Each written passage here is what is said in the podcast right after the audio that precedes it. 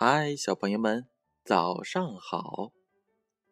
听到了，妞妞的妈妈和建勋叔叔说，有好多小朋友每天早晨起来的时候也想听建勋叔叔的故事，所以我决定不定时的每天早晨为大家录一些精干短小的故事给小朋友们听。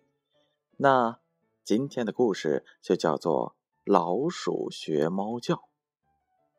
自从横行霸道的大老虎吃了老母鸡的蛋，在肚子里面孵出了一只会打鸣的小公鸡，又被动物们抬进了动物园。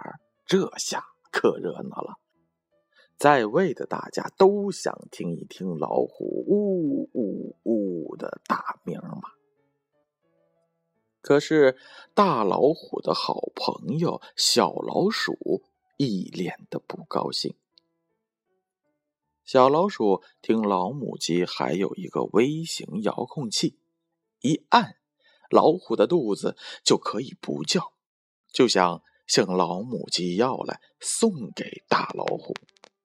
小老鼠来到了老母鸡家，还提了一袋金白的玉米。他说道。母鸡大婶儿，您好啊！老母鸡特别讨厌小老鼠，带答不理的说：“小老鼠，你有什么事儿吗？” 其实也不算是什么事儿了，就是我家的电视机有点毛病。听说您有一个遥控器，想借用一下，很快就还给您。老母鸡一听，电视机坏了，哪有用遥控器来修的？于是他知道小老鼠没安好心，就说道：“好吧，我去给你拿，你先吃点花生米。”说着，盛着五粒花生米的小碟子放在了小老鼠的面前。小老鼠一见花生米，口水都流了出来。等老母鸡一转身，便把五粒花生米都塞进了嘴里。喵！怎么有猫叫？小老鼠吓得一下子从桌子上面跌了下来。喵！小老鼠赶快藏进了门后，想看看猫在哪里。喵！怎么这只猫老追着我呢？小老鼠吓得快昏了过去。喵！这回小老鼠听清了，是自己肚子在叫。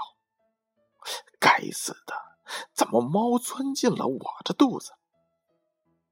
这时，老母鸡出来了，看见小老鼠，吓得直哆嗦，哈哈一笑。说道：“快出来吧，没安好心的老鼠！我那花生米里有一个微型的密封器，里面录的是猫叫。你没安好心，想把那遥控器送给大老虎。你看，这就是遥控器，能管大老虎肚子里的鸡，也能管你肚子里的猫。可是你们永远……”也别想得到它！滚开！拿着你这些偷来的玉米，快滚！小老鼠没有拿到遥控器，肚子里面却多了一只猫。虽然说那只猫是假的，可那叫声听着就让它毛骨悚然、腿直发软。整日里。小老鼠吓得没了魂似的东躲西藏。后来呢？有的说他得了精神病，有的说他饿死了。反正从那儿以后，谁都没有再见过那只小老鼠了。好了，小朋友们，这就是老鼠学猫叫。快快！穿好衣服，起床来吃早点吧。跟着爸爸和妈妈一起去幼儿园，和小朋友们开始今天的玩耍吧。让我们晚上再见。听我叫到名字的小朋友，马上起床。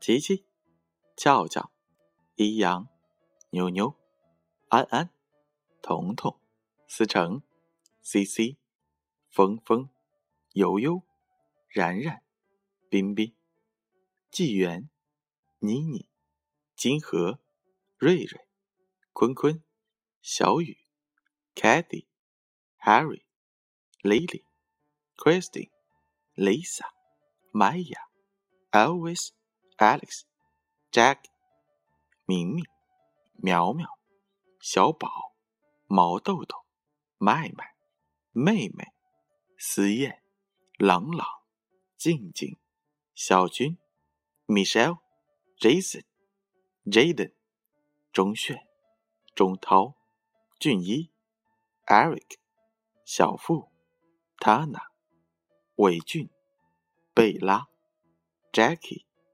Rita、新航、会员、雅琪、子贤、志奇、志纯、晨曦，好了，大家快快起床吧。